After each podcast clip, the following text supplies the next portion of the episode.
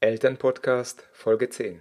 Wenn euer Kind schläft, legt es zu Hause hin und macht was für euch selber. Nutzt die Zeit, macht nicht Hausarbeit, während das Kind schläft, sondern tut was für euch selber. Willkommen zum Elternpodcast. Eltern erzählen hier von ihren täglichen Erfahrungen mit Kindern, ihren größten Herausforderungen und besten Strategien.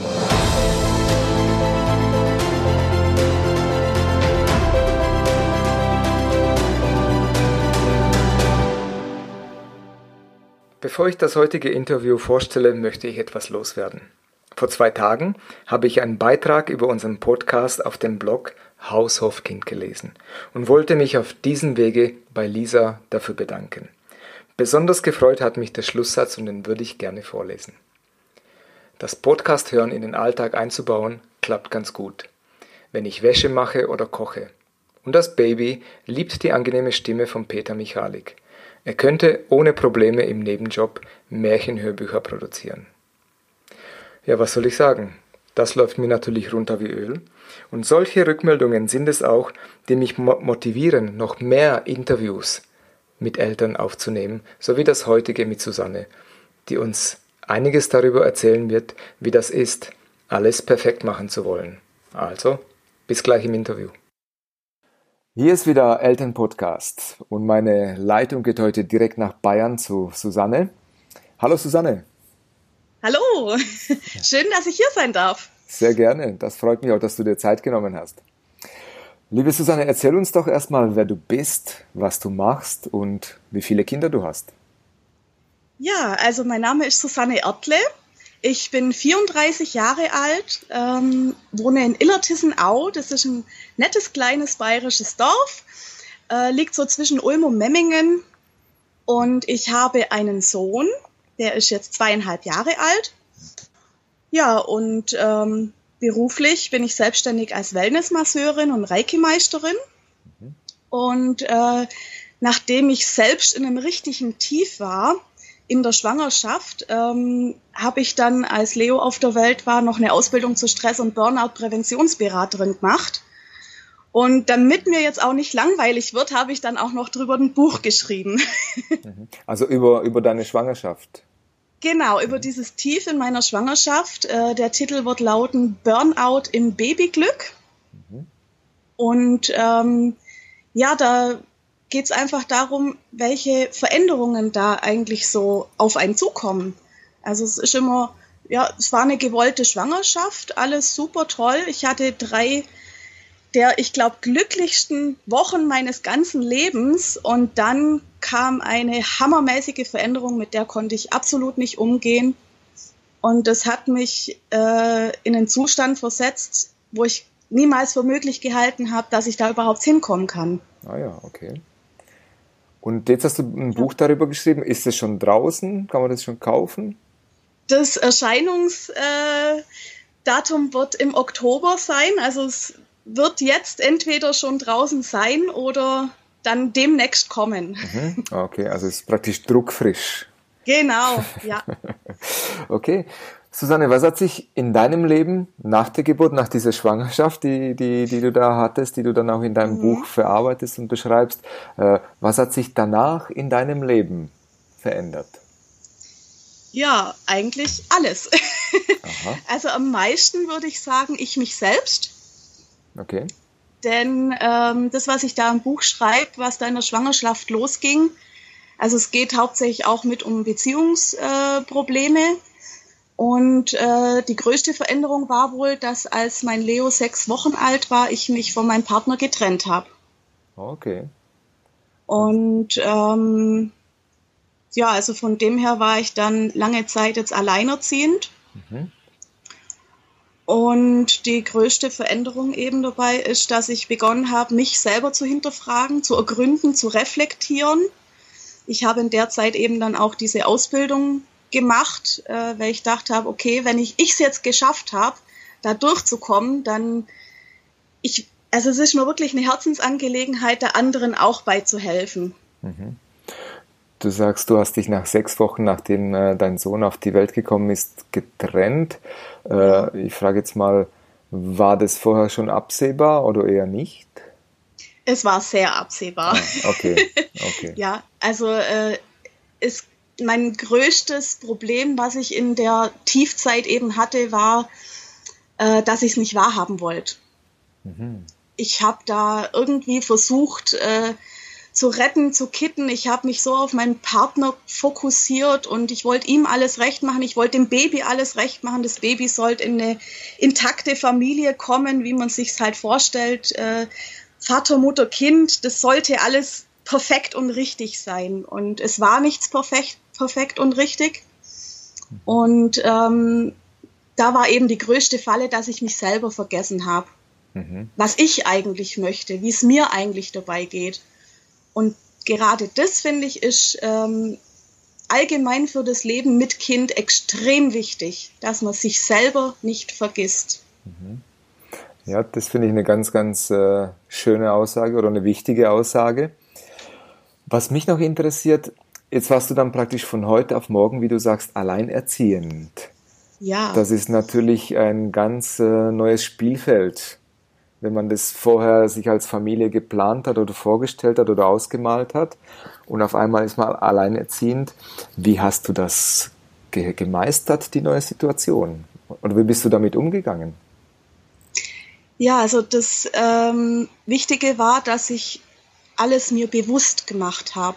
Also es war auf einmal so, boah, ich habe die pure Verantwortung jetzt nicht nur für mich, sondern auch für mein Kind. Äh, ich kann jetzt die Antwortung auch nicht abschieben.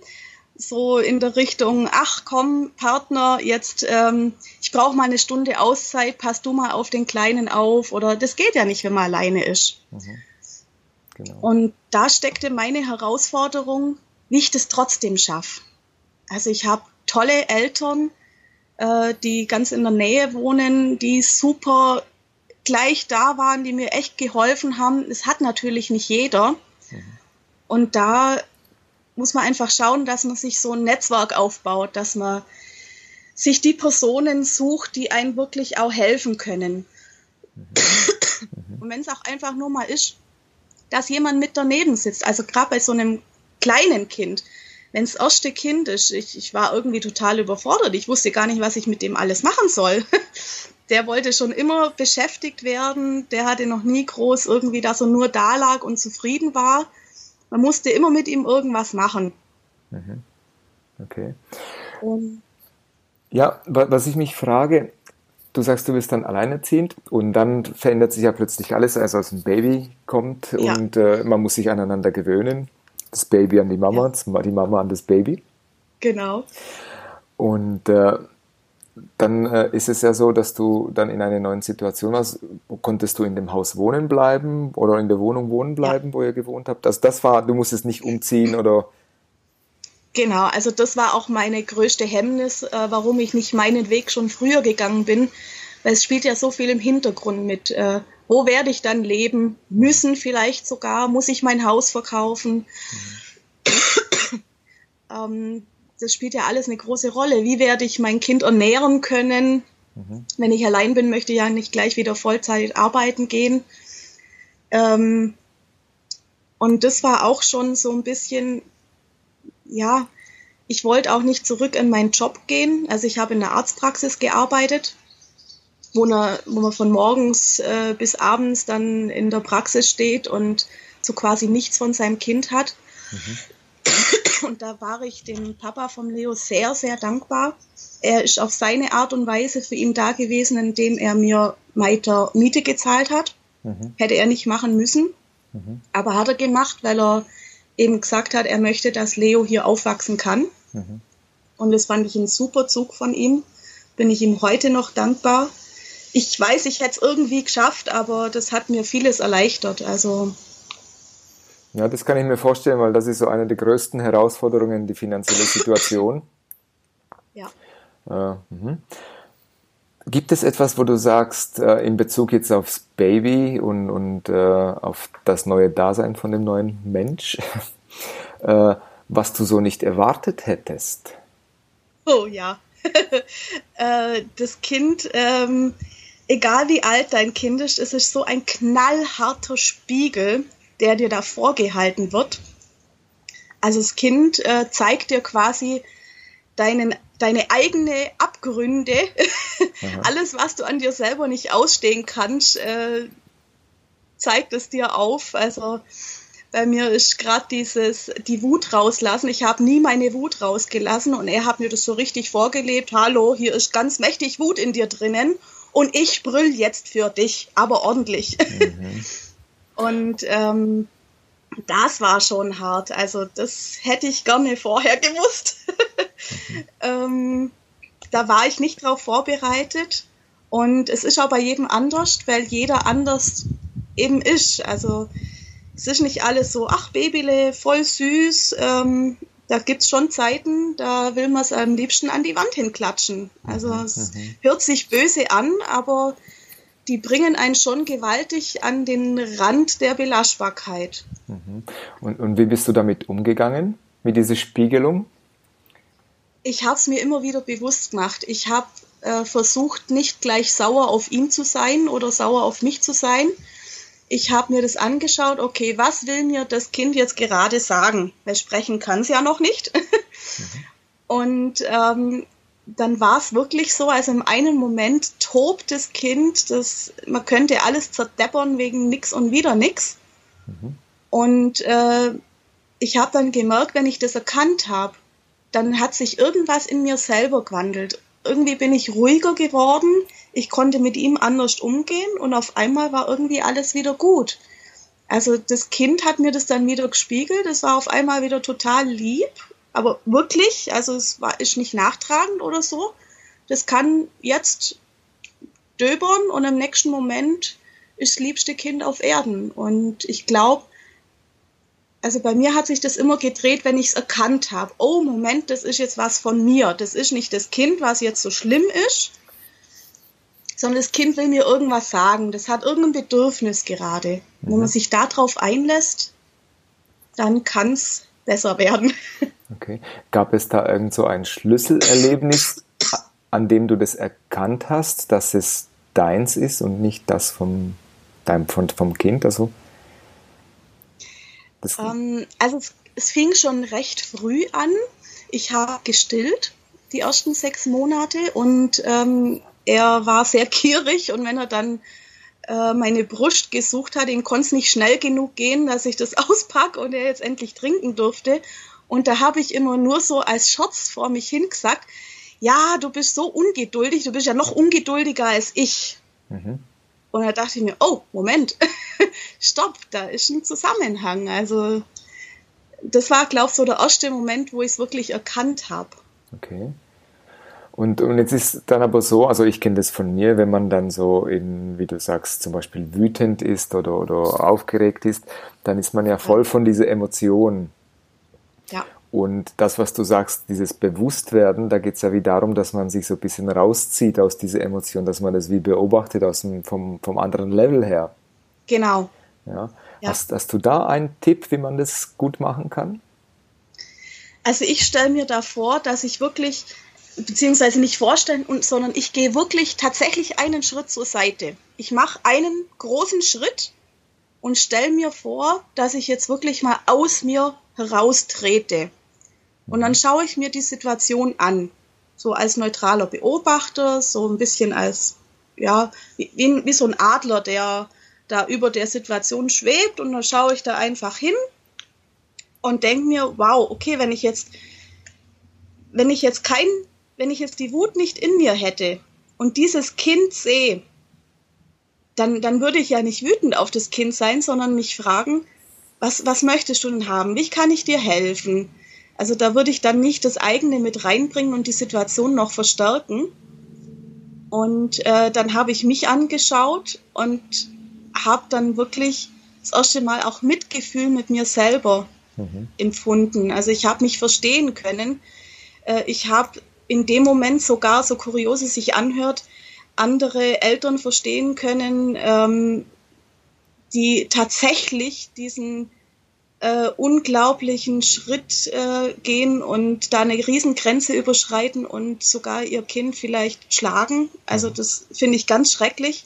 Aber ich konnte das in dem Moment verstehen, wenn jemand nicht diese Bremse zieht, sich da weiter reinsteigert, sich das hochschaukelt. Also das ähm, ich konnte auf einmal ein riesen Mitgefühl aufbringen mit, mit alles und jedem auf der Welt, nur weil ich aus mir selber ausgestiegen bin. Mhm. Und das ist auch das Tolle, was eben in der Coaching-Arbeit, als in, in der Beratung, ähm, das darf man nicht als Sein sehen. Also Mitgefühl, ja, es braucht, finde ich, einen Coach, aber äh, nicht mit Leiden. Mhm. Okay. Also du praktisch dein, dein, äh, deine Methode ist einfach wirklich tatsächlich einen Schritt auf die Seite zu gehen, um die Situation ja. mit anderen Augen zu sehen. Genau, also dass ich wirklich körperlich was bewege. Äh, man kann das natürlich auch nur mental machen, wenn man sich das vorstellt, aber ich finde es persönlich äh, einfach deutlicher, wenn ich sage, Stopp, vielleicht sogar die Hand äh, vorne hinhalt und richtig signalisiere, Moment, Stopp jetzt mache ich mal einen Cut und jetzt steige ich mal zur Seite und jetzt schaue ich mir das mal an. Mhm. Und ich sage immer zur Not, also wenn mich mein Kind wirklich so dermaßen zur Weißglut bringt, dann nehme ich mich selber für eine Minute raus aus der Situation. Ich gehe kurz in den Flur raus oder also wirklich kurz weg und ähm, dass ich selber erstmal wieder runterkommen kann. Das finde ich ganz, ganz wichtig. Wenn, solange ich mit mir im Unreinen bin, solange ich diese Wut in mir habe, kann ich ja gar nicht für mein Kind da sein. Mhm, das stimmt, ja. Susanne, Kinder sind in der Regel große Lehrmeister, sagt man. Mhm. Welche Fähigkeiten oder beziehungsweise Stärken hast du durch deinen Sohn entdeckt oder entwickelt? Also, ähm, ich würde sagen, durch meinen Sohn lebe ich jetzt erst wirklich. Also klar, leben, ja, man lebt, aber was heißt es denn wirklich zu leben? Also sich dessen auch bewusst zu sein. Und mir fiel das ganz extrem auf, zum Beispiel beim Spazierengehen. Wir sind hier gleich am Rand äh, zum Wald und schöne Wanderwege. Ähm, und wenn ich da entlang gelaufen bin mit dem Kinderwagen, ich habe gemerkt, hoppla, ich nehme alles anders wahr. Da sind Steine, konnte ich mich dran erinnern, wie ich selber als Kind, also es ist ja Wahnsinn, die Kinder, die bringen dir Steine an, oh, guck mal, der Stein, oh, und der Stein und der, und du denkst, was ist denn mit dem Stein da? Mhm. Aber wie hübsch, wie viele verschiedene Formen, äh, da sind teilweise Glitzer drin, also einfach dieses andere Bewusstsein, dieses andere Wahrnehmen der Dinge, Blumen, wie toll die aussehen, wie super die riechen. Tiere, Kleinsttiere, die man gar nicht mehr wahrnimmt. Ähm, einfach dieses Bewusstsein. Und da bin ich ihm so dankbar, dass er mir quasi die Augen geöffnet hat. Mhm. Das ist schön, ne? Was mich noch interessieren würde, ist, gab es bei dir Situationen, wo du dich selber gefragt hast, ist es bei anderen eigentlich auch so oder ist es nur bei uns so? Ja, das kam immer wieder auf diese Frage. Ähm, vor allem dann, wenn ich mit mir selber mal wieder im Un, also wenn ich mit mir selber wieder nicht im Einklang war. Äh, ich will ja als Mama alles perfekt machen und wenn dann irgendeine Situation nicht so lief, wie ich mir das vorher vorgestellt hatte, ähm, dann habe ich mir immer wieder die Frage gestellt, müssen sich eigentlich andere auch damit rumschlagen oder äh, hat das überhaupt schon mal irgendjemand richtig hingekriegt? Was ist überhaupt richtig? Kann man sein Kind überhaupt perfekt und richtig erziehen? Ähm, kriegt nicht jedes auf irgendeine Art und Weise eine Macke? Also da stellt man sich Fragen, wo man vorher einfach nicht damit konfrontiert war. Und es kommen Abgründe von einem selber raus, äh, die man gar nicht wissen möchte, dass man sie hat. Und das sind Fragen, wo immer wieder auftauchen, auch jetzt noch, muss ich ehrlich zugeben. Also ich glaube, wenn jemand sagt, bei mir läuft alles supidupi, ich habe nie irgendein Problem gehabt, äh, der hat entweder mir ins Gesicht gelogen oder hat selber noch nicht erkannt. Aha. Hast du da vielleicht eine konkrete Situation vor Augen, in der das so war? Hm. Also ja, das habe ich vorher schon erwähnt. Also am meisten haben mich immer die Situationen äh, wütend wurde oder so viel brüllt hat, gerade so klein, er mhm. wollte immer Aufmerksamkeit.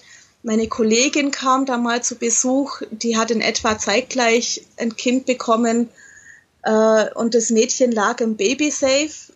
Vier Stunden war die hier, das Mädchen lag die vier Stunden im Babysafe, hat halt einfach nur geschaut und meiner gebrüllt und hin und her und wollte was machen und oh, beschäftig dich mit mir und oh, war laut und äh, da habe ich mich immer gefragt, habe ich irgendwas falsch gemacht? Äh, war das die Schwangerschaft? Habe ich das auf ihn übertragen? Ähm, warum habe ich nicht so ein Kind, das einfach nur da liegt? Will ich überhaupt so ein Kind oder will ich wirklich meins? Also mhm. Da kommen Fragen auf. Ja, das denke ich. Unglaublich. Genau. Und in, in, solchen Situationen, in diesen, sage ich mal, wenn man wirklich an die Grenze kommt, äh, dann sucht man natürlich äh, nach Hilfen oder nach Antworten. Ja. Gibt es da ein Buch oder ein Hörbuch, was dir geholfen hat, äh, das besser zu verstehen oder besser damit umzugehen? Hm, jetzt mit der Tagessituation nicht, aber eins hat mir ganz arg geholfen, und zwar das Buch Jedes Kind kann schlafen lernen. Mhm. Ähm, es ist sehr umstritten. Also ich habe viel Negatives drüber gehört oder eben auch, äh, wenn ich das erzählt habe, ich habe dieses Programm gemacht. Oh, wie kannst du nur? Und zwar geht es darum, ähm, dass man sein Kind schlafen legt, also mit einer äh, Routine, dass man zum Beispiel eine Geschichte vorliest oder ich habe mit ihm immer noch ein bisschen getanzt und ihn dann ins Bettchen gelegt, also wichtig in sein Bett. Mhm. Und ähm, ja, dann eben gute Nacht sagt, sich verabschiedet und rausgeht aus dem Zimmer. Also man wartet nicht am Bett, bis das Kind eingeschlafen ist, sondern das Kind soll lernen, dass es alleine einschlafen kann. Und jetzt lässt man aber natürlich nicht das Kind einfach schreien, weil klar, man geht raus, was macht das Kind? Bah, mhm. Hilfe, Mama ist weg, da stimmt was nicht, ich muss schreien. Und ähm, dann gibt es eben, ist im Buch beschrieben, so Intervalle, wo man reingeht wieder ins Zimmer. Also man lässt das Kind nicht einfach nur schreien, sondern man guckt immer wieder. Man geht am Anfang jede Minute rein. Also es ist Arbeit, sage ich jetzt mal. Aber es hat sich richtig gelohnt. Nach einer Woche hat mein Leo durchgeschlafen. Ich habe das mit ihm gemacht, als er vier Monate alt war. Und er hat durchgeschlafen. Ähm, und das war so eine Erleichterung für mich, weil ich ja wirklich, wenn man alleine ist und viele Eltern geht es ja auch so, ganze Tag äh, sind ja nie beide Partner zu Hause. Einer ist ja meistens immer alleine. Mhm. Und jetzt ist man nachts schon auf die ganze Zeit, dann tagsüber. Man ist immer nur für das Kind da. Mhm. Und das macht einen fertig, das laugt einen richtig aus. Und durch das, dass das Kind durchgeschlafen hat, kann ich auch zur Ruhe kommen, auch durchschlafen. Und wenn ich ausgeschlafen bin, ich, ich konnte auf einmal an mein Kind mit einer Gelassenheit rangehen. Das merkt ja jeder selber, wenn er ausgeschlafen ist oder mal ein paar Monate einfach nie Schlaf gefunden hat, maximal mal ein, zwei Stunden am Stück. Ähm, das macht einen einfach fertig. Mhm. Also Und das ist wirklich eins der großen Belastungen, dieses Nicht-Schlafen oder Nicht-Durchschlafen. Ja. ja. ja, genau. Und da war ich dem Buch sehr dankbar. Das hat mein Leben wirklich krass verändert und ähm, also es kann man nachlesen, wie das genau funktioniert. Das ist, darum gibt es ja eben ein ganzes Buch drüber. Aber es ist nicht so, dass man sein Kind einfach nur brüllen lässt, sondern man kümmert sich schon um das Kind. Man gibt dem Kind das Gefühl, es ist jemand da, ich bin da. Ich bin auch immer reingegangen und habe zu ihm gesagt, ich bin da, ich bin vor der Türe, wenn du mich brauchst, bin ich sofort da. Aber du musst jetzt einfach lernen, alleine einzuschlafen. Mhm. Habe ich das äh, richtig vorhin verstanden, dass du gesagt hast, also im Moment, äh, dass du auch am Arbeiten bist? Ja. Und also du ja. bist praktisch auch alleinerziehend, äh, arbeitest. Äh, ja. wie, wie, wie machst du das? Wie funktioniert das? Eben durch meine super tolle eigene Mama. Äh, die nimmt mir Leo ab. Ich lege meine Termine so, dass ich nicht einen ganzen Tag äh, arbeite, sondern dann mal zwei Stunden weg bin ich mache einen Massagetermin aus für eine Stunde oder so. Dann muss ich eine halbe Stunde davor einfach den Raum schon herrichten. Halbe Stunde danach plane ich noch ein, eben für den Kunden, für den Klienten. ich nehme jetzt einfach mal das Beispiel an der Massage. Mhm, mhm. ja, genau.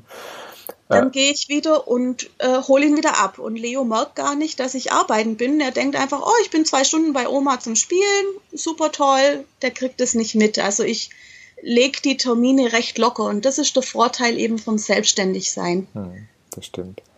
Was ich noch in dem Zusammenhang, was mich noch interessieren würde, ist, äh, wenn man die eigenen Kinder zu den Eltern bringt, dann ist es ja so, dass die eigenen Eltern, also die Großeltern in dem Fall, äh, vielleicht andere Erziehungsansichten oder an, andere Erziehungsansätze äh, haben wie man selber.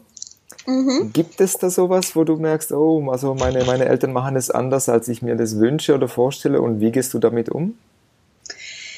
Ja, da habe ich sehr lang gebraucht, um damit einigermaßen cool umzugehen. ähm, ich habe auf einmal erkannt durch Sachen, die meine Mutter einfach so beiläufige Sätze oder wo sie einfach zu Leo hingesagt hat, ähm, habe ich erkannt, boah, scheiße, jetzt weiß ich, woher ich die Macke habe. Mhm. Mhm. Da wurde mir auf einmal bewusst, also ich sage jetzt einfach mal, ich habe keine 90, 60, 90 Maße. Ich habe einfach früh gelernt, ich habe meinen Teller aufzuessen und solche Geschichten oder, oh, da hast du dir wehgetan, hier kriegst du eine Schokolade als Trostpflaster. Ähm, Finde ich ganz schrecklich. Ich handhab das völlig anders. Und als ich das eben gesehen habe, da wurde ich teilweise richtig wütend, habe Leo ihr aus der Hand gerissen und habe gesagt, der kriegt jetzt keine Schokolade und der darf weinen und der kriegt jetzt von mir eine Umarmung. Also da bin ich richtig auch gegen meine Mutter hart angegangen. Die hat da auch viel mitmachen müssen, weil ich auf einmal gemerkt habe, oh hoppla, äh, so ist das zustande gekommen und das wollte ich jetzt natürlich unbedingt richtig machen und korrigieren. Also ich möchte ja nicht, dass mein Kind äh, mit den gleichen Problemen zu kämpfen hat wie ich. Mhm. Aber so wie ich höre, habt ihr da einen Kompromiss gefunden. Ja, da ist einfach egal, ob das äh, im Umgang mit dem Kind, äh, im Umgang mit Partner, im Umgang mit sonst irgendjemand, äh, offen und ehrlich miteinander reden. Das ist, glaube ich, wirklich das A und das O. Und man glaubt nicht, wie viel Kinder, also meiner ist jetzt zweieinhalb, das ist Wahnsinn, was der mit einem Jahr schon alles verstanden und kapiert hat. Ich habe den in Ruhe irgendetwas erklärt und er hat es akzeptiert und verstanden. Mhm. Also die kriegen viel mehr mit, als das wir denken. Ja, das ist so. genau. Äh, was sollen deiner Meinung nach werdende Eltern unbedingt wissen? Ja, was sollen sie unbedingt wissen? Eben, ja, dass sie, dass Kinder einem ein Spiegel sind, dass man sich da nicht drauf vorbereiten kann, eben einfach das mal für sich zu reflektieren. Ähm, und was mir auch ein ganz arges Anliegen ist, also es ist natürlich, da, es kommen, wie ich vorher gesagt habe, es kommen Seiten aus einem raus, die will man selber nicht wissen. Und man lernt sich selber erstmal richtig kennen. Das ist natürlich äh, ein riesen Aha-Effekt und äh, und dein Partner lernt dich gleich mit neu kennen. Also es kann echt zu Problemen führen. Und ähm, mir ist eben ein ganz arges Bedürfnis, dass eben die Eltern selber auf sich acht geben, immer wieder sich Ruhezeiten ähm, für sich selber sorgen, egal auf welche Art und Weise. Also es, ich denke, es gibt für jeden eine Lösung. Nicht jeder hat so eine tolle Mama wie ich gleich in der Nähe, aber man kann da Lösungen finden. Mhm.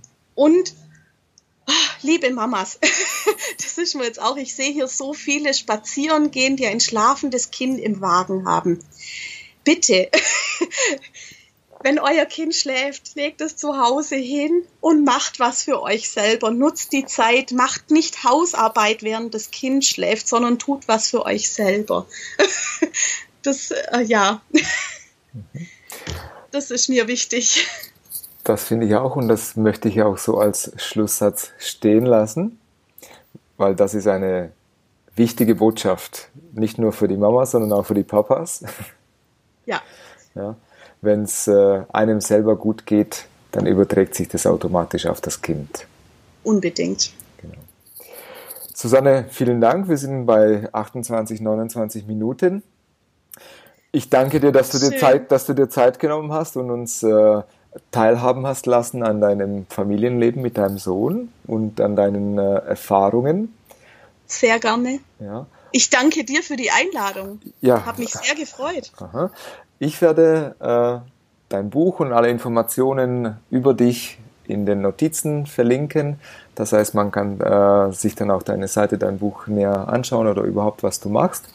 Und auch die Buchempfehlung, dass jedes Kind kann schlafen lernen, auch wenn es umstritten ja. ist.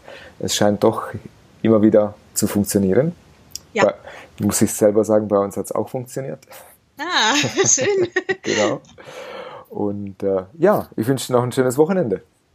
Ja, danke, ebenso. Das war's schon wieder mit dem Interview bei Elternpodcast. Alle Notizen zu dieser Episode findest du wie immer in den Show Notes. Und diese findest du unter www.elternpodcast.de. Und dann einfach in der Suche die Folgennummer eingeben oder den Namen unseres Interviewgastes. Wenn du selber Lust hast, mit mir ein Interview zu führen und anderen Eltern dadurch einen kleinen Einblick in deine alltäglichen Herausforderungen deines Familienlebens zu geben, dann melde dich einfach bei mir. Am besten machst du das über das Kontaktformular hier bei uns auf der Seite oder du findest die E-Mail-Adresse auch im Impressum.